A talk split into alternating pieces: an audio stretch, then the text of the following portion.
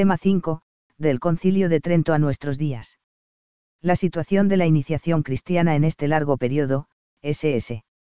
16XX, puede sintetizarse en una sentencia general, que procuraremos matizar, cierto inmovilismo en la doctrina sacramental y en la praxis litúrgico-pastoral. En efecto, debemos distinguir una primera etapa donde la teología está alineada con la recta doctrina del concilio, S16 mediados S19, frente a los errores protestantes. Y una segunda etapa de restauración y renovación, que culmina en el Vaticano II y su reforma, S19XX. 1. La teología postridentina. 1.1. Primera etapa. Rasgos de la praxis pastoral y litúrgica y de la teología del momento. Trento fue un concilio que quiso implantarse en la vida de la Iglesia Real. La edición de algunos libros clave para nuestro tema, Pontifical Romano de 1595 y Ritual Romano de 1614, supusieron una unificación litúrgica que chocaba con la situación real de las misiones en América Latina, Asia y África, o bien con la pastoral de diócesis cada vez más extensas y no siempre bien gobernadas por sus pastores. No obstante, el ritual de Trento no fue obligatorio, de modo que cada diócesis conservó sus libros litúrgicos durante un tiempo. El ritual del concilio presentaba dos ritos, uno para niños y otro para adultos, donde el primero era una simplificación del segundo, y que ha estado vigente hasta el Vaticano II en Occidente. Había una clara preeminencia del bautismo de niños y una celebración separada de los sacramentos de iniciación en la Iglesia Latina. Hubo intentos fallidos de recuperar el catecumenado por etapas. La confirmación tuvo escasa atención por parte de algunos pastores, la edad para recibir el sacramento variaba mucho según las zonas, al poco de nacer, no antes de los siete años, ya adultos, de modo que había gente que no llegaba a recibirlo. El Catecismo Romano de Trento, 1586, y la instauración del catecismo para niños ayudó a paliar la ignorancia religiosa. Por el contrario, muchos teólogos de oficio no supieron ir más allá del texto magisterial en su reflexión, de modo que todavía el pecado original teñía toda la teología bautismal. Asimismo, la teología de la confirmación no abandonaba el énfasis moralizante que había heredado, era el sacramento de la ratificación pública de la fe y de compromiso de fidelidad a la verdadera religión, donde el don del Espíritu robustecía al candidato al final de una larga preparación catequética. La teología prestó poca atención a las fuentes bíblicas y patrísticas durante los SS. 16-17, después asistiremos a un cambio saludable de tendencia. De todos modos, las dos formas de hacer teología, la sistemática y la positiva, a partir de las fuentes, no acabaron de integrarse adecuadamente hasta el S. 19. 1.2. Una segunda etapa de renovación de la teología y de la praxis pastoral, al compás de la vida de la Iglesia. El siglo XX está marcado intelectualmente por el movimiento litúrgico, patrístico y de renovación de la teología, años 50, en el campo eclesial. El auge de algunas corrientes filosóficas, como la fenomenología, o el personalismo, tuvieron en esto su papel. Su influencia se ha visto reflejada en el modo de hacer teología a partir de las fuentes, no solo bíblicas, sino también patrísticas y litúrgicas, en el redescubrimiento de la dimensión ética y político-social del cristiano y en el abandono del esquema que insiste sobre todo en la liberación del pecado original, a favor de un énfasis mayor en la dimensión histórico-salvífica, la acción de Dios en cada sacramento por Cristo en el Espíritu, y eclesial. En la praxis pastoral se recupera el catecumenado por etapas.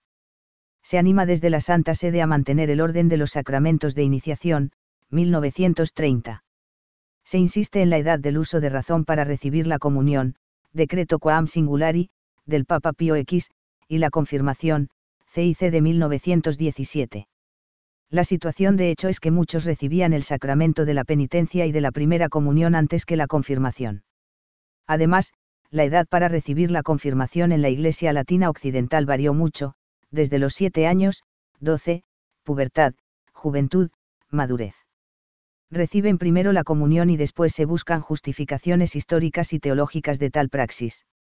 El Concilio Vaticano II se hace cargo de esta situación general y de los deseos expresados por el movimiento litúrgico, tal como veremos en el siguiente apartado. 2. La iniciación cristiana a partir del Concilio Vaticano II. 2.1. Principales afirmaciones del Magisterio. El Concilio Vaticano II, 1962 a 1965, ha sido, desde muchos puntos de vista, un evento eclesial de enorme relevancia. Estableció los principios de la promoción y reforma de la liturgia en general, y de la iniciación cristiana en particular. Un recorrido por las principales afirmaciones conciliares nos permite tener una visión de conjunto. El primer documento es la Constitución sobre la Liturgia Sacrosanctum Concilium, 1963. El Vaticano II busca restablecer el catecumenado de adultos por etapas o grados, SCN 64, y revisar su rito bautismal, SCN 66, así como el del bautismo de niños, SCN 67. En cuanto a la confirmación, el texto pide también la revisión del rito para que sea más clara su conexión vista su andadura histórica en Occidente con toda la iniciación, SCN 71. El decreto adgente sobre la actividad misionera de la Iglesia, 1965, en su N14, del que tratábamos en la introducción de este libro, describe así la naturaleza del catecumenado que recupera la tradición de los padres. Los que han recibido de Dios, por medio de la Iglesia, la fe en Cristo, sean admitidos con ceremonias religiosas al catecumenado, que no es una mera exposición de dogmas y preceptos, sino una formación y noviciado convenientemente prolongado de la vida cristiana, en que los discípulos se unen con Cristo su Maestro. Iniciense, pues, los catecúmenos convenientemente en el misterio de la salvación, en el ejercicio de las costumbres evangélicas y en los ritos sagrados que han de celebrarse en los tiempos sucesivos, introduzcanse en la vida de fe, de la liturgia y de la caridad del pueblo de Dios.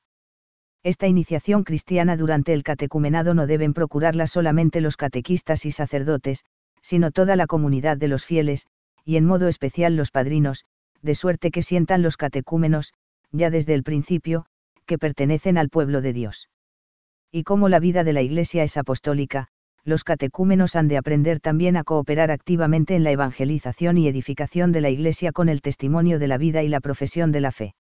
La perspectiva eclesiológica de la iniciación tiene su lugar en la Constitución Dogmática Lumen Gentium, 1964. Tales sacramentos se fundamentan en el sacerdocio común bautismal, 1. Expresan el carácter sagrado del pueblo sacerdotal que forman los cristianos y se entienden en la perspectiva de la llamada universal a la santidad, 3 los fieles, incorporados a la Iglesia por el bautismo, quedan destinados por el carácter al culto de la religión cristiana, y, regenerados como hijos de Dios, están obligados a confesar delante de los hombres la fe que recibieron de Dios mediante la Iglesia. Por el sacramento de la confirmación se vinculan más estrechamente a la Iglesia, se enriquecen con una fuerza especial del Espíritu Santo, y con ello quedan obligados más estrictamente a difundir y defender la fe, como verdaderos testigos de Cristo, por la palabra juntamente con las obras. Participando del sacrificio eucarístico, fuente y cumbre de toda la vida cristiana, ofrecen a Dios la víctima divina y se ofrecen a sí mismos juntamente con ella. Y así, sea por la oblación o sea por la Sagrada Comunión, todos tienen en la celebración litúrgica una parte propia, no confusamente, sino cada uno de modo distinto. Más aún, confortados con el cuerpo de Cristo en la Sagrada Liturgia Eucarística, muestran de un modo concreto la unidad del pueblo de Dios, significada con propiedad y maravillosamente realizada por este augustísimo sacramento. Todos los fieles, cristianos, de cualquier condición y estado, fortalecidos con tantos y tan poderosos medios de salvación, son llamados por el Señor, cada uno por su camino, a la perfección de aquella santidad con la que es perfecto el mismo Padre, N11. Por último, el Catecismo de la Iglesia Católica, 1992. A los 30 años de la apertura del Vaticano II vio la luz esta preciosa síntesis que puede ser considerada regla segura para la enseñanza de la fe y como instrumento válido y legítimo al servicio de la comunión eclesial, Constitución Apostólica Fidei Depositum, N4, un verdadero asentamiento y desarrollo de la doctrina conciliar. La segunda sección de la IA aparte, la celebración del misterio cristiano, se ocupa de los sacramentos de la Iglesia y, en su primer capítulo, dedica un artículo a cada uno de los sacramentos de la iniciación. Presentamos con brevedad los números dedicados al bautismo, en en 1213 a 1284, y a la confirmación, en en 1285 a 1321, en el CAP 6 de este manual desarrollaremos más esta doctrina, y en el CAP 7 abordaremos la Eucaristía en cuanto culmen de la iniciación. El bautismo se presenta como fundamento y pórtico de la vida cristiana y de los demás sacramentos, prefigurado y realizado en los distintos momentos de la historia de la salvación, en la antigua alianza, en el 1217 a 1222, realizado en el bautismo de Cristo en el Jordán y en su Pascua, en el 1223 a 1225, y por eso celebrado en la Iglesia a lo largo de los siglos, en el 1226 a 1228. El énfasis del catecismo en el aspecto celebrativo y vivencial de los sacramentos se muestra también aquí, con una clara atención al rito bautismal, en el 1229 a 1233, y a la mistagogia de su celebración, en el 1234 a 1245. Los números restantes siguen el esquema de la teología sacramentaria clásica, sujeto, ministro, necesidad del bautismo, con un desarrollo considerable de la gracia bautismal, efectos. En el caso de la confirmación se sigue una presentación similar, su prefiguración en las promesas del Espíritu sobre el Mesías y el pueblo mesiánico, en el 1286 a 1287, y su realización en Cristo y en Pentecostés. La unción crismal y la imposición de las manos, gestos de antigua tradición eclesial, conferían un don del Espíritu que completaba la gracia bautismal. El interés por su celebración en Oriente y Occidente, en el 1290 a 1292, deja paso a una presentación mistagógica, en el 1293 a 1301. Asimismo, se recogen las palabras de Pablo VI que define el signo sacramental de la confirmación, Cansta Post.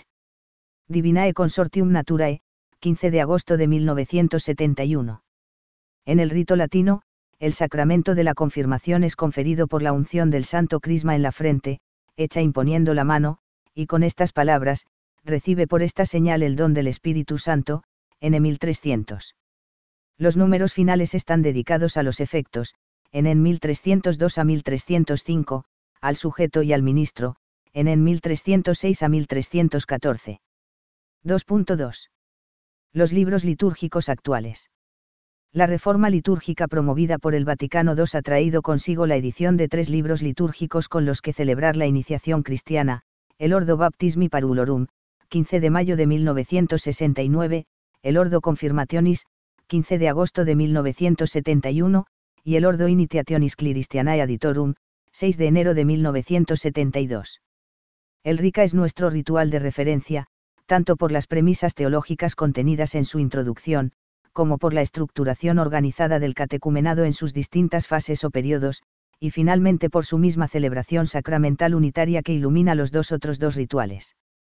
Los libros litúrgicos actuales están precedidos de una introducción teológica, litúrgica y pastoral, que sirve para encuadrar correctamente la celebración y las distintas posibilidades según las circunstancias personales. Se denominan prenotando sopraenotanda, las cosas que se han de tener en cuenta antes de celebrar. En el cuerpo del texto citaremos los enen correspondientes. El RICA se ha inspirado en la experiencia catecumenal de los S. 3V. La iniciación de los adultos es un proceso articulado de suficiente duración que busca despertar la fe, profundizar en ella con la propia vida y, por medio de la iniciación sacramental en la vigilia de Pascua, conducir al catecúmeno a participar en la muerte y resurrección de Cristo e integrarse en la Iglesia, su cuerpo místico. Un camino que se divide en cuatro etapas, flanqueadas por tres pasos o grados, todas ellas caracterizadas por la escucha de la palabra, la oración personal y comunitaria, la experiencia litúrgica y la conversión personal. Presentamos a continuación su esquema. Estructura del rito de iniciación cristiana de adultos. Primera etapa, precatecumenado. Tiempo de evangelización, de conversión inicial. Nombre que reciben, precatecúmenos o simpatizantes. Ritos, de acogida de los simpatizantes, no obligatorio. La comunidad local es invitada a orar por ellos, a explicarles el Evangelio y facilitar los encuentros con ellos. Duración, variable e indeterminada. Primer grado, rito de entrada en el catecumenado, con inscripción del nombre. Segunda etapa, catecumenado. Tiempo de catequesis, de cambio de mentalidad y costumbres. Nombre que reciben, catecúmenos. Ritos, celebraciones de la palabra, exorcismos menores y bendiciones, unsio uns, en 100 a 102, 127 a 128. La comunidad participa en las celebraciones previstas. Duración, un año o más. Segundo grado, rito de la elección. Tercera etapa, preparación cuaresmal. Tiempo de purificación y de iluminación espiritual. Nombre que reciben, elegidos, iluminados o competentes. Exorcismos, escrutinios, entrega del símbolo y del Padre Nuestro. Testimonio de fe y participación en las celebraciones por parte de la comunidad. Ritos para la celebración inmediata de la vigilia pascual, sábado santo. Duración, cuaresma. Tercer grado, celebración de los sacramentos de iniciación. Cuarta etapa, mistagogia. Tiempo de profundizar en los sacramentos recibidos. Nombre que reciben, neófitos. Misas por los neófitos con participación de la comunidad local. Duración, tiempo pascual. En la primera etapa se les anuncia abiertamente a Cristo Salvador, el Hijo de Dios vivo, y se pide al Espíritu que disponga sus corazones para creer y convertirse libremente, al que es camino, verdad y vida, capaz de satisfacer los anhelos de su corazón, N10. Como fruto de esta etapa los precatecúmenos pedirán el bautismo si son juzgados idóneos por los pastores con la ayuda de quienes los presentan y de los catequistas, N16, son admitidos al catecumenado mediante un rito apropiado. En este rito, primer grado, tiene lugar un exorcismo mediante un suave soplo sobre ellos y su renuncia a los cultos paganos, N78, seguido de un momento culminante cuando reciben la señal de la cruz, signatio, en la frente y en los sentidos, en N83 a 85, para que se abran a la fe, a la palabra de Dios y su voz, y quieran llevar el yugo de Cristo. Puede concluirse esta admisión con la entrega de los Evangelios y la inscripción de su nombre cristiano en un libro para este fin, N17. La Iglesia reconoce el valor de su deseo del sacramento, votum sacramenti, y por ello, en caso de muerte, recibirían sepultura cristiana. Son considerados cristianos, aunque de modo imperfecto, N18. La segunda etapa o tiempo del catecumenado se caracteriza por una caquesis jalonada por el año litúrgico, de modo que conozcan no solo los dogmas y los preceptos, sino el misterio de salvación que anhelan recibir en el futuro, N19,1. Con el ejemplo y la ayuda de sus padrinos y de los demás fieles, se habitúan a orar a Dios, a secundar sus inspiraciones, a dar testimonio de su fe y a vivir las obras de caridad, N19,2 las celebraciones de la palabra y los exorcismos y bendiciones van en la misma dirección, catequizarles e interceder por ellos. Los catecúmenos considerados idóneos alcanzan el segundo grado con el rito de la elección que suele tener lugar en el domingo y de cuaresma. Ya sea ante el obispo o ante alguien delegado los candidatos son presentados, en el 143, por sus padrinos o madrinas, Irnos y otros responden a las preguntas del obispo acerca de su empeño en la preparación, en en 144 y 146. Entonces inscriben sus nombres para completar la iniciación en la próxima vigilia pascual y se les admite, en el 147. Llegamos a la tercera etapa o tiempo de la purificación y de la iluminación. Es una preparación intensa que se vertebra sobre los escrutinios, domingo 3, 4 y V de Cuaresma, las entregas y los ritos de preparación inmediata, recitación del credo y del Padre Nuestro, el rito del Effetai, ocasionalmente, la unción con óleo de los catecúmenos. Llegan así al tercer grado de las celebraciones sacramentales de la vigilia. El Rica N154 expresa bellamente el propósito de los escrutinios, la finalidad de los escrutinios es primordialmente espiritual, se trata de, purificar las almas y los corazones, proteger contra las tentaciones, rectificar la intención y mover la voluntad, para que los catecúmenos se unan más estrechamente a Cristo y prosigan con mayor decisión en su esfuerzo por amar a Dios. El celebrante toca con el pulgar los oídos y la boca mientras dice feta, que significa ábrete, se inculca la necesidad de la gracia, para que se pueda escuchar la palabra de Dios con provecho sobrenatural para la salvación, N200. La unción con el óleo de los catecúmenos puede hacerse también durante la vigilia, N206. La cuarta etapa o tiempo de la mistagogia busca que los neófitos profundicen nuevamente en los misterios apenas recibidos, y cambien el modo de percibir su fe, la Iglesia y el mundo, N38. Un momento litúrgico particularmente expresivo son las misas por los neófitos o misas de los domingos de Pascua, con participación de la comunidad local, N40. La solemnidad de Pentecostés pone fin a su iniciación cristiana. 2.3 el simbolismo de algunos ritos litúrgicos. Como se habrá podido comprobar, la celebración de la iniciación cristiana se sirve de una verdadera sinfonía de símbolos litúrgicos. De muchos ya hemos hablado a propósito de la historia, toca ahora hacer una interpretación siguiendo el principio que el Concilio Vaticano II propone para la celebración, y que podemos formular así, perritas et preces, SCN 48, a través de los gestos y las palabras, en el contexto en que son actuados. Dentro de la tradición bíblica y eclesial, cada gesto o acción quedan especificados por el sentido de las palabras que los acompañan, constituyendo una única realidad.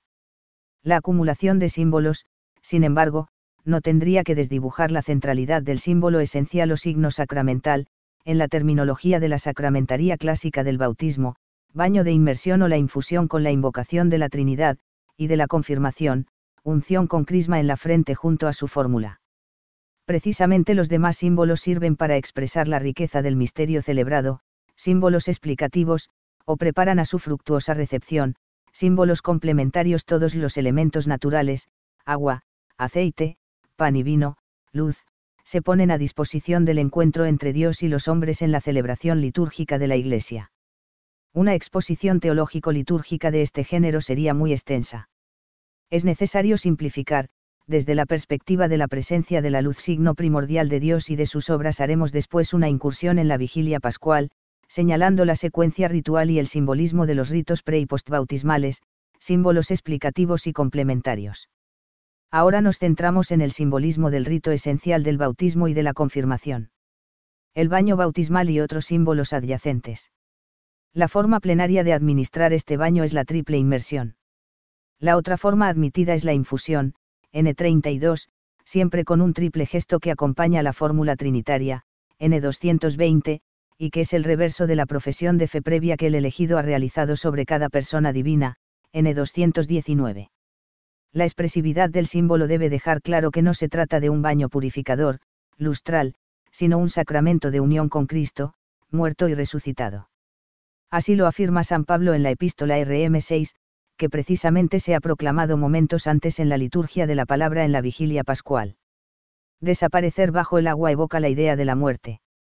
Así se puede explicar que el mismo Jesús llame bautismo a su muerte, le 12,50, o que algunas fuentes patrísticas llamen tumba a las piscinas bautismales, o el testimonio de la arquitectura que descubre la forma de cruz de algunas de ellas.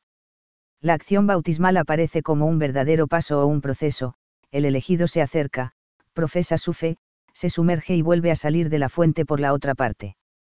Las resonancias del paso del Mar Rojo y del Jordán son claras, la carga simbólica que el agua tiene en tantas culturas elemento de vida y de muerte también.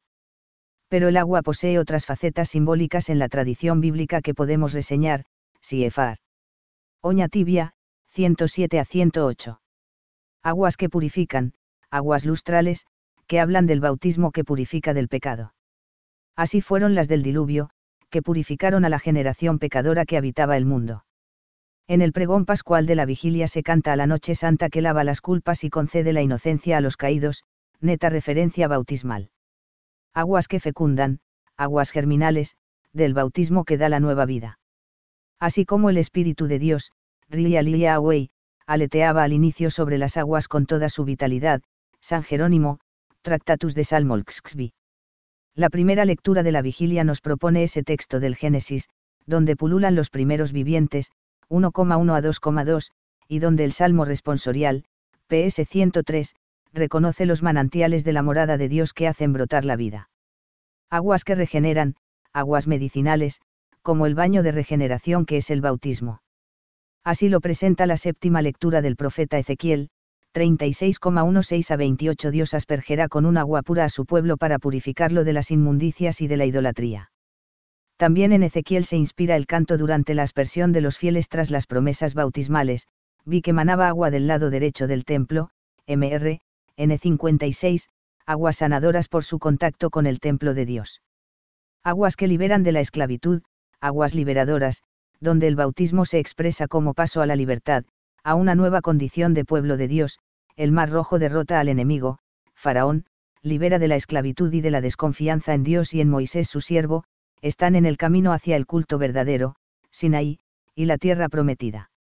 La lectura del Éxodo y el canto glorioso de los hijos de Israel, 14,15-1516.17-18, resuenan con vigor en cada noche de Pascua.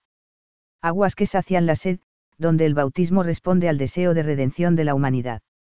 De esta agua nos habla la quinta lectura de Isaías, 55,1 a 11, junto al agua, el texto menciona el vino y la leche, referentes claros del sacramento de la Eucaristía que recibirán por primera vez los elegidos gratuitamente, no por méritos personales.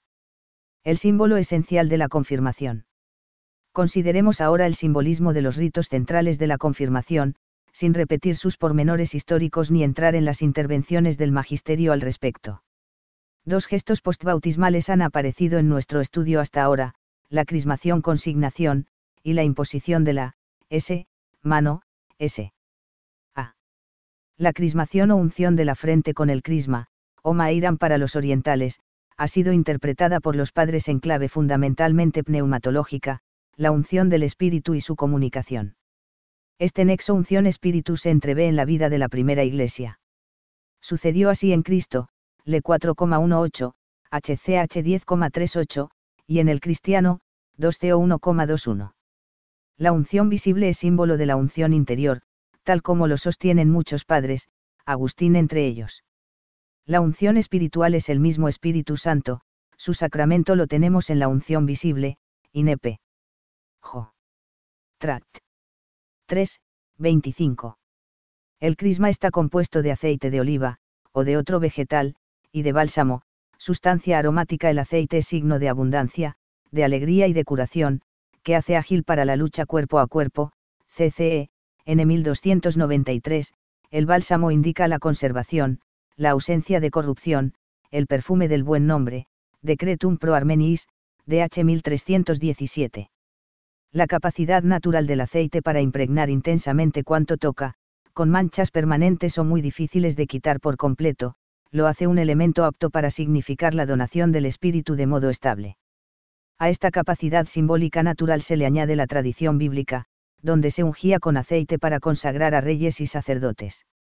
Así lo han desarrollado, entre otros, Cirilo de Jerusalén, la unción regia, Caquesis 33, 1093a, y Ambrosio, la unción regia y sacerdotal, de Misteris, 29 a 30.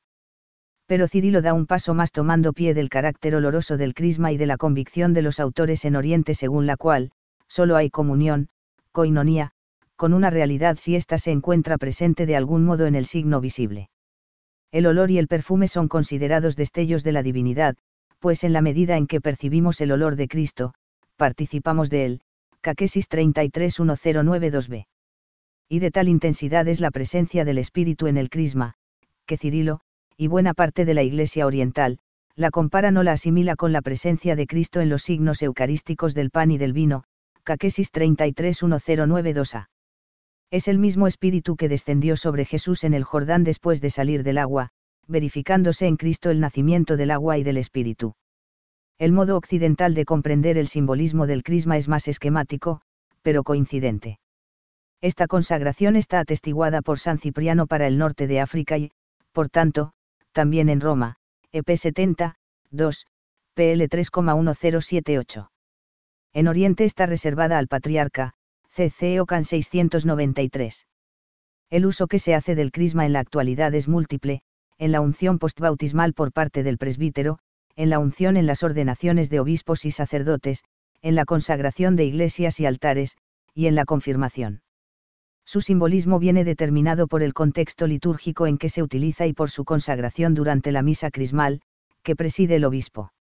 De las dos oraciones de consagración del rito actual de 1970, una es muy antigua, S11, y expresa lo que la Iglesia espera recibir de Dios Padre cuando la reza, que el Espíritu descienda, epiclesis, sobre aquel aceite y lo transforme en crisma de salvación, y que, con la cooperación de Cristo, tu Hijo, de cuyo nombre le viene a este óleo el nombre de crisma, MR, misa crismal.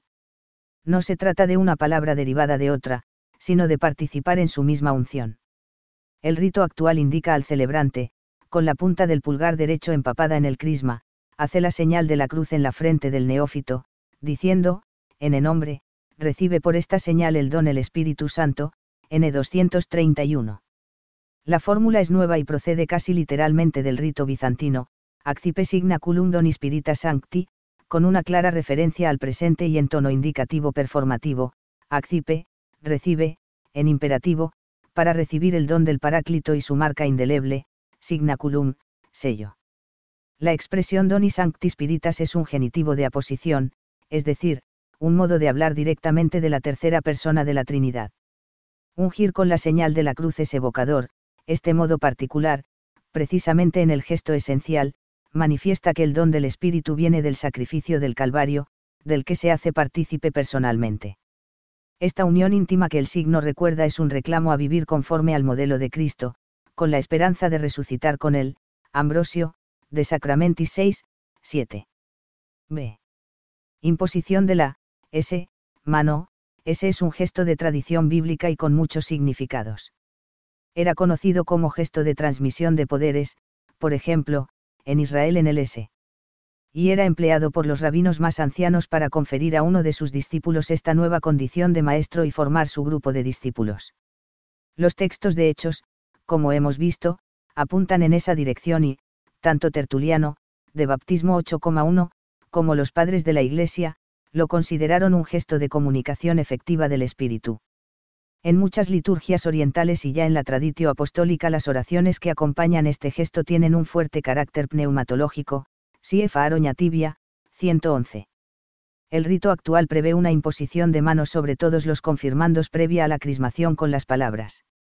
Dios Todopoderoso, Padre de nuestro Señor Jesucristo, que regeneraste por el agua y el Espíritu Santo a estos siervos tuyos y los libraste del pecado, escucha nuestra oración y envía sobre ellos el Espíritu Santo Paráclito, llénalos de espíritu de sabiduría y de inteligencia, de espíritu de consejo y fortaleza, de espíritu de ciencia y de piedad, y cólmalos del espíritu de tu santo temor, ritual de la confirmación, N32. Mencionar al espíritu septiforme y sus dones parece ser un elemento típico de la tradición en Occidente, Ambrosio, de Sacramentis 3,28.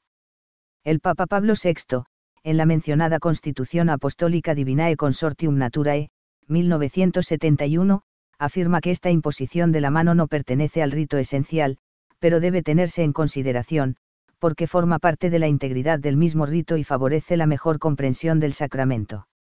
Surge entonces una dificultad que ha recorrido la historia de la liturgia hasta el documento de Pablo VI, como armonizar el gesto apostólico, imposición de manos, con el uso litúrgico de algunos lugares, unción con crisma. Las palabras del pontífice dilucidan así la cuestión. En la administración de la confirmación en Oriente y en Occidente, aunque de modo diverso, el primer puesto lo ocupó la crismación, que representa de alguna manera la imposición de las manos usada por los apóstoles. Y dado que aquella unción con el crisma significa convenientemente la unción espiritual del Espíritu Santo que se da a los fieles, nos queremos confirmar la existencia y la importancia de la misma. La interpretación auténtica del Papa, como garante del depositum fidei, no afirma una sustitución del gesto, sino su representación. Una respuesta posterior de la Pontificia Comisión para la Interpretación de los Decretos del Concilio aclara que no es necesario que el ministro de la confirmación, mientras unge con el crisma, imponga la mano sobre la cabeza del confirmando, basta con la crismación con el pulgar, AS 64, 1972, 526. En las iglesias orientales se multiplican las uncions con el maíran, en las iglesias orientales de rito bizantino, la unción del maíran se hace después de una oración de epiclesis, sobre las partes más significativas del cuerpo, la frente, los ojos, la nariz, los oídos, los labios, el pecho, la espalda, las manos y los pies, y cada unción va acompañada de la fórmula, es fragis doreas pneumatos agiou, sello del don que es el Espíritu Santo, Catecismo, N 1300. 2.4. Mistagogia de la vigilia pascual. De acuerdo con lo que vimos, la historia de la liturgia destaca esta noche santa como un momento fuerte de la vida de la Iglesia. Es desde antiguo una vigilia de oración considerada como la mayor de todas las santas vigilias, San Agustín, Sermón 219, donde celebramos el Toutam Paschale Sacramentum. Queremos exponer ahora, desde la simbólica de la luz, una reflexión teológico-litúrgica que nos introduzca y extraiga algunos contenidos esenciales de nuestra fe celebrada. La asamblea está reunida y a oscuras, no hay otras luces ni en el interior de la iglesia, ni en el firmamento, el anochecer es el momento apropiado. También las tinieblas cubrieron la tierra cuando Cristo entregó su espíritu y, después del terremoto y de otros portentos en las inmediaciones de Jerusalén, el silencio es el protagonista del sábado santo, Cristo yace en el sepulcro, los fariseos y todo el pueblo están desconcertados con algunos episodios, mientras los discípulos se encuentran desaparecidos, quizá encerrados temiendo la persecución. Pero hay un fuego nuevo y en torno a él se reúnen los fieles en el solemne inicio de la vigilia o lucemario, el sacerdote lo bendice, MR, N10, y entra en escena el cirio pascual, apagado, sobre el que se graban los signos cristológicos A, Q y el año nuevo, y donde el sacerdote introduce cinco granos de incienso, antes de encender el cirio con el fuego nuevo mientras dice esta oración, la luz de Cristo, que resucita glorioso, disipe las tinieblas del corazón y del espíritu, MR, N14. Se quiere vivir en presente el acontecimiento central de nuestra fe, resucita ahora glorioso. Es el odie de la liturgia. El simbolismo de los granos de incienso se inspira en el comentario a las ceremonias del Sábado Santo de Guillermo de Durando, Gracianal Divinorum Officiorum, vi, 80 Los granos de incienso recuerdan los aromas que las santas mujeres compraron para ungir al crucificado, y además las cinco llagas del Señor en la cruz. Con tres aclamaciones, cantadas en tono ascendente, el diácono acompañará la procesión de este particular símbolo cristológico en la iglesia, Lumen Christi, luz de Cristo. Es un encuadre significativo, un cirio enhiesto, voluminoso, en medio del pueblo, elevado y a la vista de todos, al que cantamos agradecidos y del que primero el sacerdote y después los demás fieles encienden la llama de sus propias velas. De la oscuridad una llama se yergue para no apagarse durante el resto de la vigilia, ni en las celebraciones dominicales del tiempo pascual. A partir de ese punto de luz nace la luz de los demás y, con ella, aparecen sus rostros, ha cambiado la percepción de las personas y del lugar que las acoge, porque el resucitado, en pie porque ya no muere más, viene en medio de su pueblo que peregrina. Aunque el cirio bien podría tomarse por un ídolo material e inerte, la Iglesia lo ha tratado como símbolo de Cristo resucitado desde muy antiguo, desde la primera aclamación de Zacarías el sol naciente nos visitará desde lo alto para iluminar a los que yacen en tinieblas, le 1,78 a 79, los cristianos realizaban un rito vespertino el sábado, donde encendían una lámpara y entonaban un himno a Cristo, luz de las gentes, a la espera del domingo y de la venida gloriosa del Señor al final de los tiempos. El cirio es aclamado e incluso incensado como signo de reverencia. La procesión llega al presbiterio cuyo centro es el altar y coloca el cirio junto al ambón, MR, N17. En ese instante se encienden todas las luces de la iglesia, excepto las velas del altar, todavía no, porque primero necesitamos escuchar el pregón pascual, con nuestras velas encendidas, MR, N19. Este canto es una auténtica sinfonía de referencias a la luz y a las tinieblas, y de resonancias del Antiguo Testamento, entre las que ahora destacamos la columna luminosa que acompañó al pueblo en su éxodo de Egipto, materializada en el cirio encendido.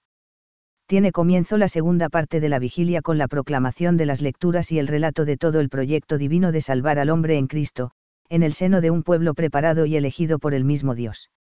Este recorrido por la historia de la salvación, con sus lecturas, salmos responsoriales y oraciones del que preside, tiene especial eco en los que se van a iniciar, como ya señalamos, y para todos los fieles que al recordar reviven esos acontecimientos salvíficos.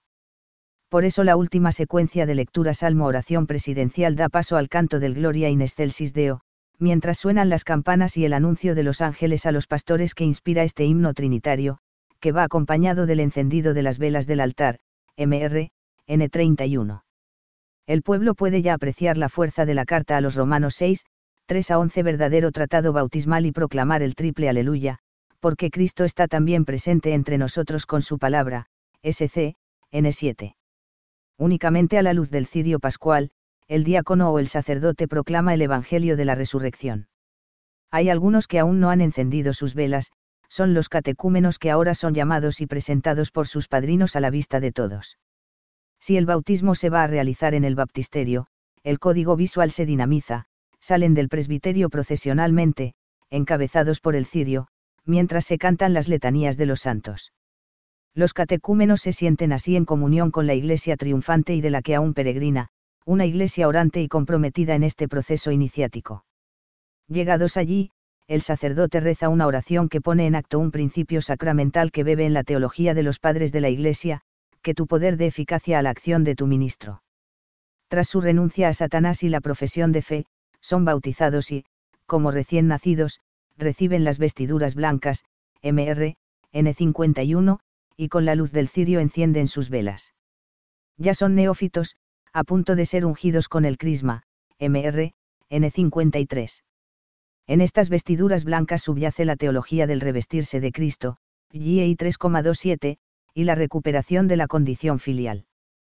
Por otra parte, el blanco es el color de las vestes sagradas, de lino blanco vestían los sacerdotes en el Éxodo, así también Cristo en su transfiguración en el monte Tabor, o los salvados del Apocalipsis. Su nueva condición les permite sentarse entre los fieles, MR, N57, y participar por primera vez en la oración universal junto con ellos, MR, N58.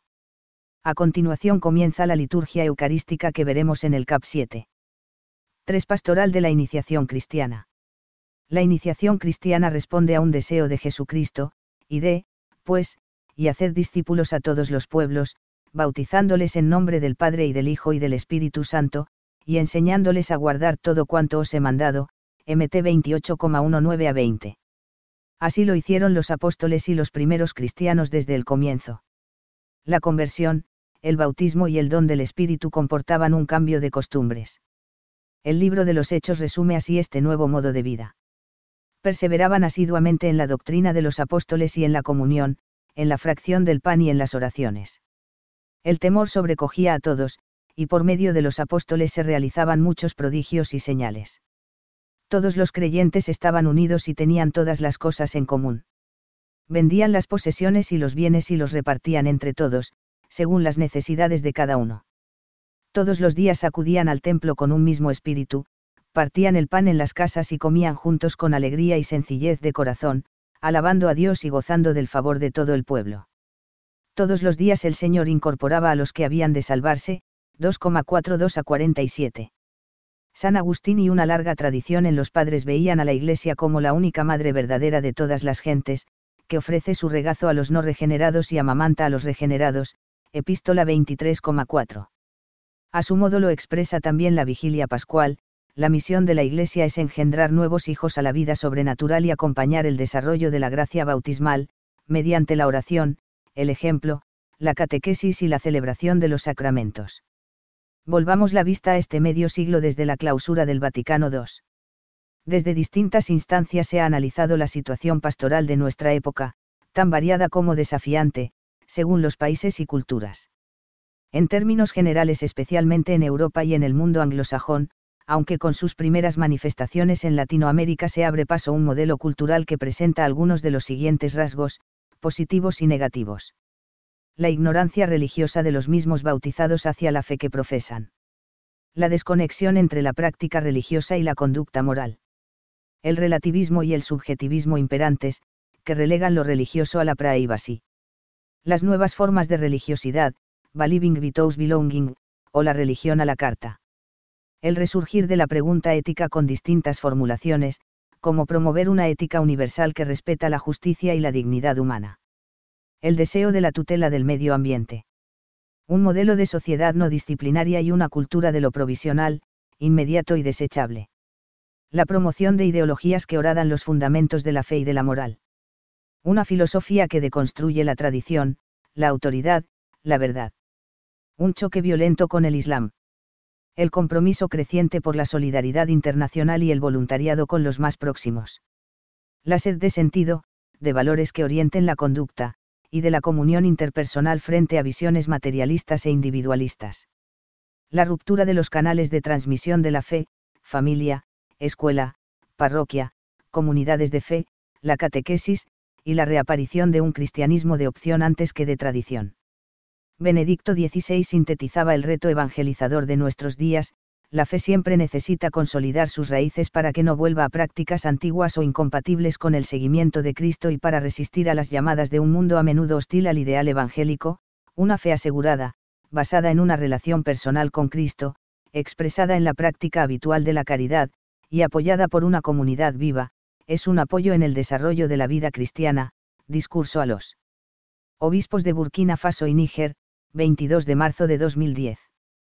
Parece evidente que hemos de superar ciertos análisis o modelos teológico-pastorales para reconstruir el nexo entre fe y vida de las diversas situaciones vitales, los bautizados con una deficiente formación o implicación, los adultos no bautizados que buscan respuestas y orientación, las familias cristianas con dificultades para vivir como tales en algunos ambientes, los niños y jóvenes que quieren madurar en su fe, de modo que la primera comunión o la confirmación no signifique la despedida de la vida eclesial. De estos retos pastorales ya fueron conscientes quienes reformaron el RICA.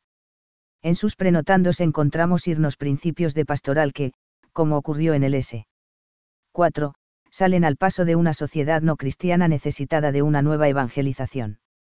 La experiencia pionera y consolidada de la pastoral en Italia en las últimas décadas ayuda a completar este apartado, ya que ha puesto las bases para que la catequesis se entienda como un proceso formativo integral con unas etapas, donde se aprende a ser y a vivir como cristianos. Las dos fuentes utilizadas para nuestra presentación son el RICA con sus observaciones generales, OGN 1 a 35, y previas, OPN 1 a 67. La Carta de la Conferencia Episcopal Italiana, Annuncio e Catechesi per la Vita Cristiana, 4 de abril de 2010, en el XL aniversario del documento de base 2 Rinnovamento della Catechesi, CEI 2010. Una catequesis para la vida cristiana. La catequesis debe mostrar una visión renovada de la revelación, de la fe y de la finalidad de la misma catequesis. Dios se ha revelado a los hombres con gestos y palabras, y se ha entregado a nosotros en Cristo, para llamamos y admitirnos a la plena comunión con Él. La fe no solo es adhesión de la inteligencia a las verdades del mensaje cristiano, sino sobre todo adhesión de la inteligencia y del corazón a la persona de Cristo, en términos de acogida, diálogo e intimidad con Euno. La catequesis tiene por tanto su centro en Cristo y no debe reducirse a transmitir contenidos de la fe, sino educar a una vida de fe, iniciar a la vida eclesial, ayudar a la integración de la fe y la vida, enseñando a los candidatos a leer nuestro tiempo a la luz de la palabra de Dios. Es necesario superar una catequesis que termina normalmente en la preadolescencia y que deja una imagen infantil de Dios y de la religión cristiana, con escaso eco en la propia vida. La prioridad para la Iglesia está en la catequesis de adultos y de jóvenes, así como en su formación permanente, para hacerles capaces de dar razón de su esperanza en los nuevos escenarios de su vida personal y social. Por tanto, el primer anuncio a los catecúmenos o simpatizantes no puede obviar la situación real del que se acerca a la Iglesia, no niegan a Dios, pero pueden no estar interesados, su fe es muy incipiente y débil, sometida a dudas y a pruebas. CEI 2010, en EN 2, 8, 10 y 13. Los tres sacramentos de la iniciación conducen a un desarrollo pleno del cristiano para ejercer su misión en la Iglesia y en el mundo. La fe irá madurando poco a poco cuando se manifieste en obras de caridad, activa, o de testimonio, misionera, si conduce a la oración y a secundar las inspiraciones de Dios, dócil, y a la conversión de los propios sentimientos y costumbres, penitente, si descubre la necesidad del don de Dios que nos antecede y que nos asiste con su palabra, su bendición y sus sacramentos, OPN 19.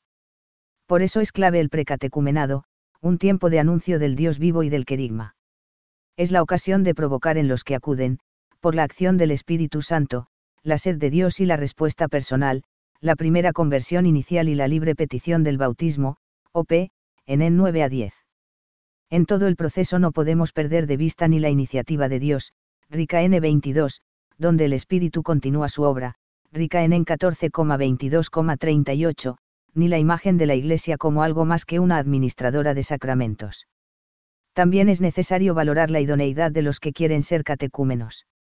Se requiere en los candidatos una vida espiritual inicial y los conocimientos fundamentales de la doctrina cristiana, a saber, la primera fe concebida en el tiempo del precatecumenado, la conversión inicial y la voluntad de cambiar de vida y de empezar el trato con Dios en Cristo, y, por tanto, los primeros sentimientos de penitencia y el uso incipiente de invocar a Dios y hacer oración, acompañados de las primeras experiencias en el trato y espiritualidad de los cristianos, OP, N15. El énfasis en la preparación espiritual es claro en el tiempo de la purificación, durante la cuaresma, con el examen de la propia vida, los escrutinios, la lectura de la palabra de Dios, la penitencia y el conocimiento más profundo de Cristo Salvador, OP, N25. De igual manera, en la preparación inmediata para recibir los sacramentos, sábado santo, mediante el recogimiento, la oración y el ayuno, OP, N26. Así podrán los elegidos recibirlos con una fe activa y operante, OP, N29. B. Una tarea de la comunidad cristiana con sus pastores. Hay una bella descripción de este camino en el Rica, la iniciación de los catecúmenos se hace gradualmente, en conexión con la comunidad de los fieles que juntamente con los catecúmenos consideran el precio del misterio pascual y renovando su propia conversión, inducen con su ejemplo a los catecúmenos a seguir al Espíritu Santo con toda generosidad, OP, N4. Por encima de todo la Iglesia busca reavivar la fe en los catecúmenos y en quienes les acompañan, OGN en 2 a 3, consciente de que la fe apostólica es un don para alimentar y transmitir, OG, N7, totalmente ajeno a la inercia y a la inactividad. Y siempre con la compañía de todos los fieles que progresan en una inteligencia más plena y fructuosa de los misterios que creen, OP, N38.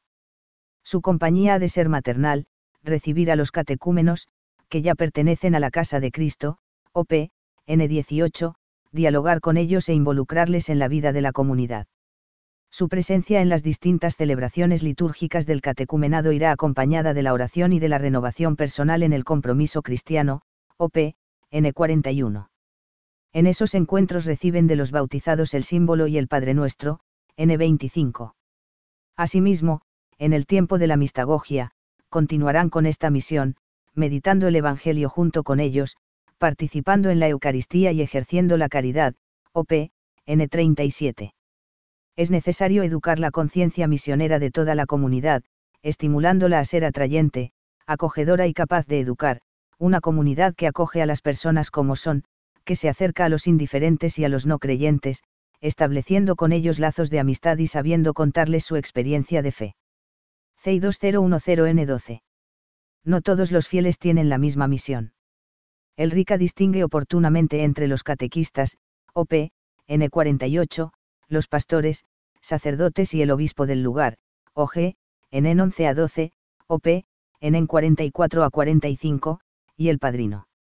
Es fácil constatar el papel fundamental de este último, el padrino por su parte, elegido por el catecúmeno a causa de su buen ejemplo, de sus dotes y de la amistad, delegado por la comunidad cristiana local y aprobado por el sacerdote, acompaña al candidato en el día de la elección, en la celebración de los sacramentos y en la etapa de la mistagogia a él le atañe mostrar familiarmente al catecúmeno el uso del Evangelio en la vida propia y en el trato con la sociedad, ayudarle en las dudas y ansiedades, y darle testimonio y velar por el incremento de su vida bautismal. Señalado antes de la elección, cumple su oficio públicamente desde el día de la elección, al dar testimonio del catecúmeno ante la comunidad, y su oficio sigue siendo importante, cuando el neófito, recibidos los sacramentos, ha de ser ayudado para permanecer fiel a las promesas del bautismo, OP, N43. C. Los ritos litúrgicos al servicio de la iniciación.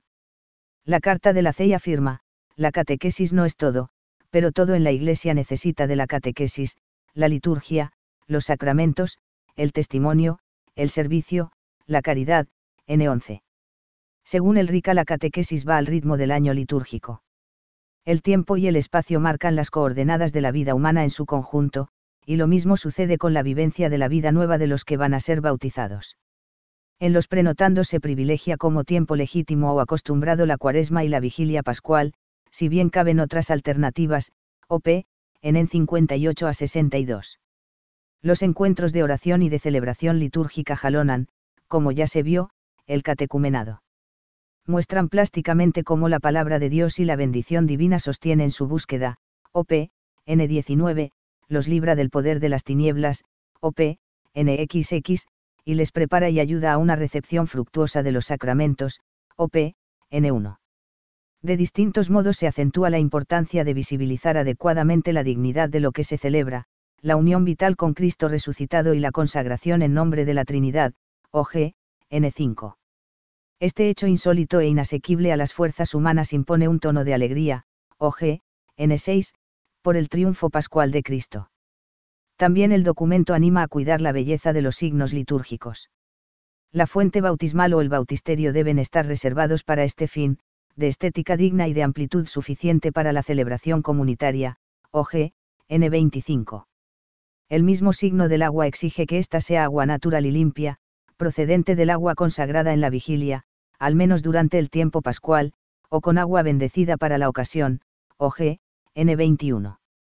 Se prefiere la inmersión a la infusión, para significar con claridad la muerte y resurrección con Cristo, OG, N22, y no solo como una simple purificación, OP, N32. El clima de alegría y de triunfo tiene su correlato en el canto, el canto enriquece en gran manera la celebración del bautismo, porque aviva la unanimidad, fomenta la oración comunitaria y, finalmente, expresa la alegría pascual que debe manifestar este rito, OPN 33. La reflexión teológica desarrollada hasta el momento a partir de la teología bíblica y litúrgica, que ya iniciaron los padres y que hoy en día seguimos cultivando. El lenguaje simbólico es evocador, menos controlable, aparentemente impreciso, pero interpretado en la tradición viva de la Iglesia y enraizado en la Sagrada Escritura, sin soslayar su fundamento antropológico y cultural, ofrece un conocimiento teológico que pone el misterio de Dios en el centro y se mueve correctamente entre los dos polos de tensión de una sana teología, el misterio de Dios que se hace accesible en Cristo.